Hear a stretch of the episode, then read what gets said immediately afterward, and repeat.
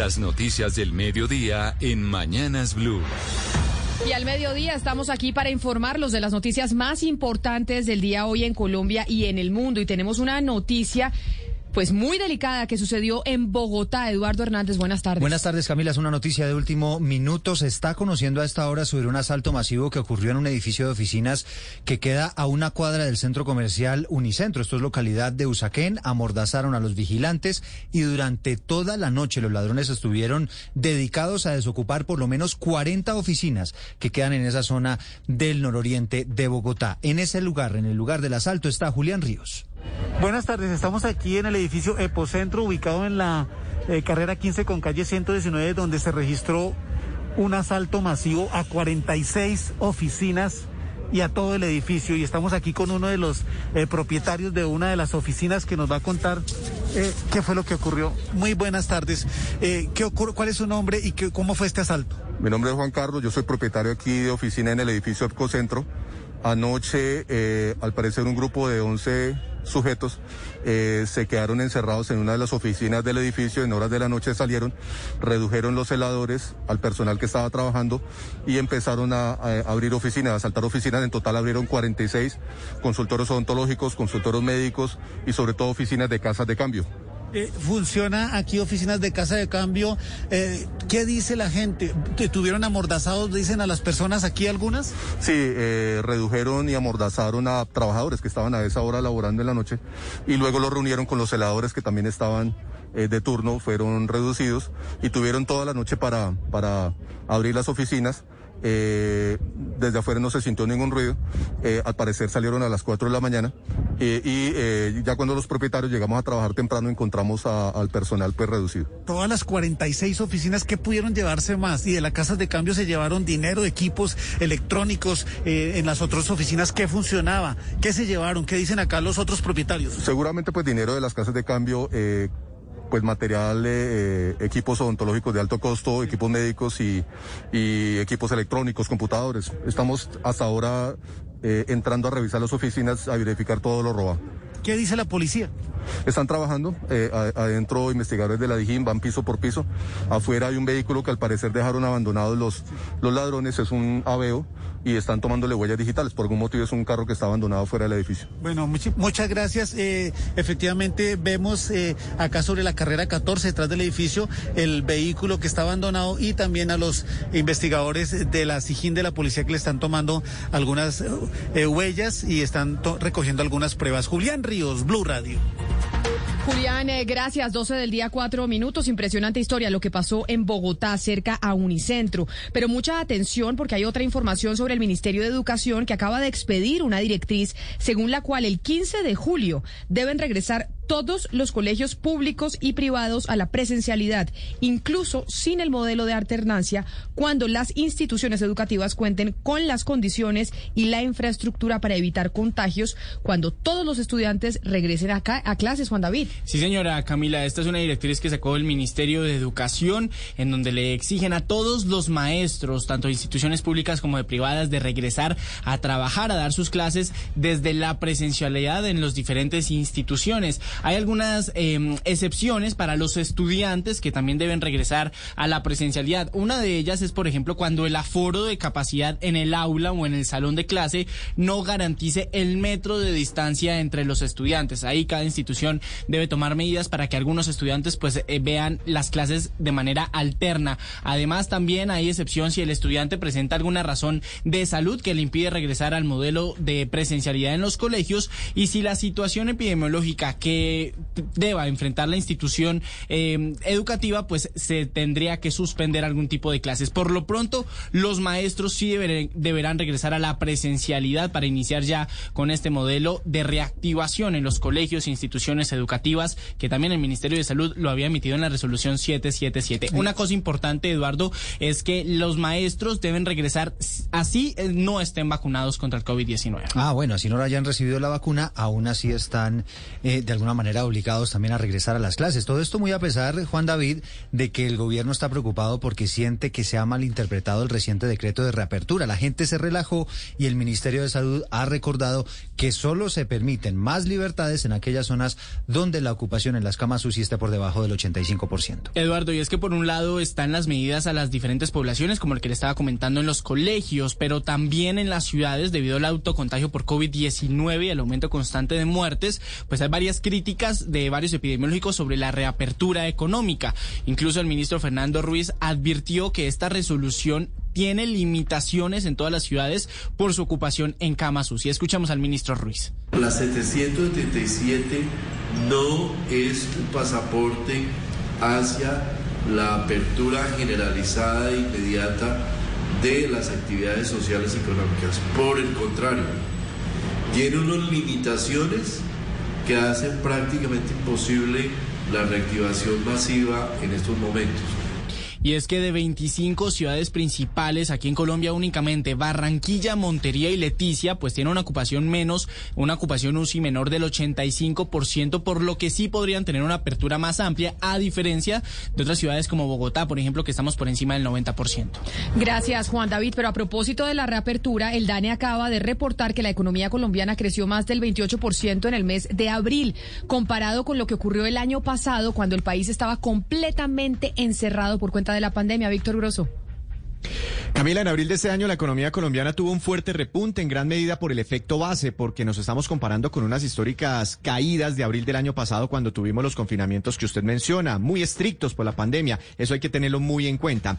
En abril, la actividad económica de nuestro país tuvo un crecimiento del 28,7% y el DANE reconoce que de todas formas este ha sido el mejor mes para nuestra economía desde que llegó la pandemia. Tres ramas fueron protagonistas con los mayores aportes porque se vieron importantes recuperaciones en el comercio, la industria manufacturera y las actividades artísticas, que fueron unas de las más golpeadas un año atrás con tantas restricciones que tuvimos. De otro lado, el DANE reportó que el comercio, el transporte y el sector servicios están al 99% de la producción que tenían antes del coronavirus. Entre tanto, la manufactura y la construcción están al 101%, es decir, ya están produciendo más de lo que producían antes de la pandemia y esta es una muy buena noticia. Mientras que la minería, petróleo, agricultura están al 97,6% de capacidad. En su conjunto, en abril de este año la economía colombiana está al 99,6% de lo que producíamos antes de la pandemia, así que se ve de todas formas una gran recuperación.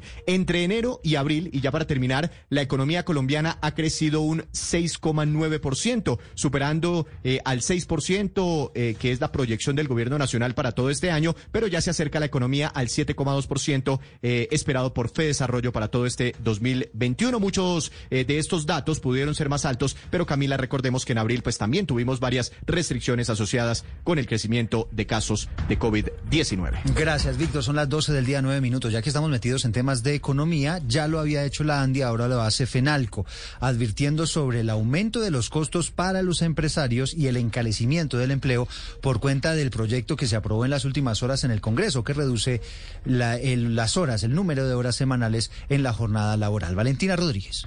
Aunque será gradual, entrará en vigencia hasta el 2023 el proyecto de ley de reducción de jornada laboral que fue aprobado en su último debate ayer en la Cámara de Representantes y que preocupa al sector empresarial por considerarlo una iniciativa que estimula la informalidad, eleva los costos laborales de contratación y genera cargas excesivas a las nóminas de las empresas. Jaime Alberto Cabal, presidente de FENALCO, afirmó que es absurdo que cuando el país necesita iniciativas que estimulen la generación de empleo, el Congreso en la dirección contraria y enfatizó que el país no está en el mejor momento para aprobar esta ley.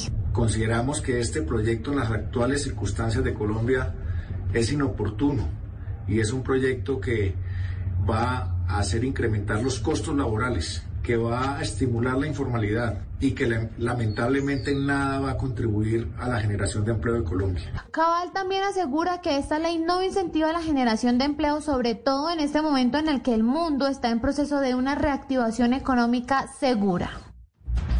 12 del día, 10 minutos y ahora vamos a hablar de las citas de vacunación para el coronavirus, porque continúan las largas filas en algunos puntos de Bogotá por cuenta de la vacunación contra el COVID-19 y se están quejando muchas personas que a pesar de la cantidad de gente que están citando a una hora establecida, esta no se cumple y se generan más filas. ¿Cómo es la historia, José David?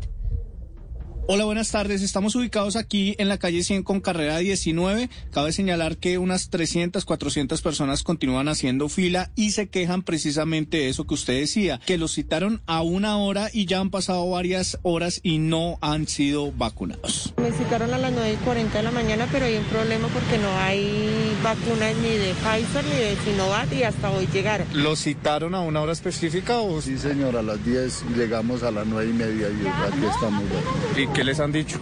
No, le dije al muchacho que para qué le ponían cita a uno si no, si lo hacían hacer esa cola y dijo, no, eso es cuestión de la EPS. Aterrador que coloquen una cita y atiendan con una fila de estas. ¿A qué hora lo citaron a usted? A las 9 y 20. ¿Y qué le dijeron que por qué la demora? Nada, no informa a nadie nada. Fila. Recordemos que continúa el pico y cédula para las personas mayores de 45 años que se van a vacunar en Bogotá. Hoy son las cédulas 4, 5, 6, mañana las 7, 8 y 9. Ahora son las 12 del día y 12 minutos y nos vamos para el Huila porque acaban de confirmar las autoridades allí en esa zona de Colombia que ya hay presencia de la cepa brasileña del COVID-19, una variante que se supone es más transmisible y más peligrosa. Silvia Lorena Artunduaga. Al igual que en otras zonas del país, en el Huila se confirmó la presencia de la variante de Brasil de COVID-19. De acuerdo con el secretario de Salud Departamental, César Alberto Polanía, como resultado del análisis de las muestras enviadas por el Laboratorio de Salud Pública Departamental, ya son seis los casos notificados por el Instituto Nacional de Salud. El Instituto Nacional de Salud nos ha confirmado seis casos de un nuevo linaje que es identificado científicamente como la P1 o linaje o cepa brasilera que ya circula en nuestro departamento y que tiene un alto grado de transmisibilidad. Asimismo, hizo un llamado urgente para que los ciudadanos aumenten las prácticas de las medidas de bioseguridad y se dé celeridad al proceso de vacunación contra el COVID-19. La noticia internacional. A las 12 y 13 la noticia internacional está en Estados Unidos, entre otros, porque murió un joven estudiante de 13 años en Massachusetts al aceptar un reto que se llama el apagón. Es un reto que se está moviendo en la red social TikTok, que consiste en ahogarse momentáneamente hasta lograr un desmayo transitorio. Ricardo Espinosa. Se trata de Nate Squires, de 13 años, un estudiante de octavo grado de una escuela intermedia quien sufrió lesiones fatales cuando intentó jugar el reto de TikTok, que desafía a los participantes a ahogarse hasta desmayarse durante varios segundos. Fue trasladado de urgencia a un hospital donde murió el lunes. Los expertos han advertido que el juego viral puede causar daño en el cerebro y convulsiones. La familia ahora está advirtiendo a otros sobre el desafío para que no lo practiquen. Ya recaudaron unos 25 mil dólares por GoFundMe para ayudarse a eliminar cualquier carga financiera que puedan enfrentar. El desafío del apagón ha existido durante años, retando a los participantes a soportar la asfixia hasta el punto del desmayo para ganar sensación de euforia. La muerte de Nate no es la primera de este año. En abril, un niño de Colorado de 12 años que intentó el desafío pasó tres semanas con soporte vital en el hospital antes de morir. Y la noticia internacional también tiene que ver con el coronavirus, porque la variante Delta, detectada primero en la India y presente en más de 70 países, va camino a ser la dominante en todo el planeta debido a su mayor capacidad de transmisión. Esto lo dijo la OMS. Los expertos coincidieron en que la situación de la pandemia aún es muy dinámica debido a las variantes que están circulando y afirmaron que se necesitarán más datos de estudios sobre las diferentes vacunas usadas en cada país y la efectividad sobre esta nueva cepa o esta nueva variante que es la Delta. La noticia deportiva. La noticia deportiva llega hasta ahora desde Copenhague. El centrocampista Christian Eriksen, que el pasado sábado sufrió un paro cardíaco durante el juego Dinamarca-Finlandia de la Eurocopa de Naciones, ha sido dado de alta hoy tras serle colocado un desfibrilador automático, informado la Federación Danesa de Fútbol, según el Twitter de la cuenta de esta entidad. El, centrocampista ha salido exitosamente de esta cirugía y ha pasado a visitar a sus compañeros luego del partido de ayer. Eriksen a la salida del hospital agradeció por todas las muestras de cariño de futbolistas y también de los eh, ciudadanos.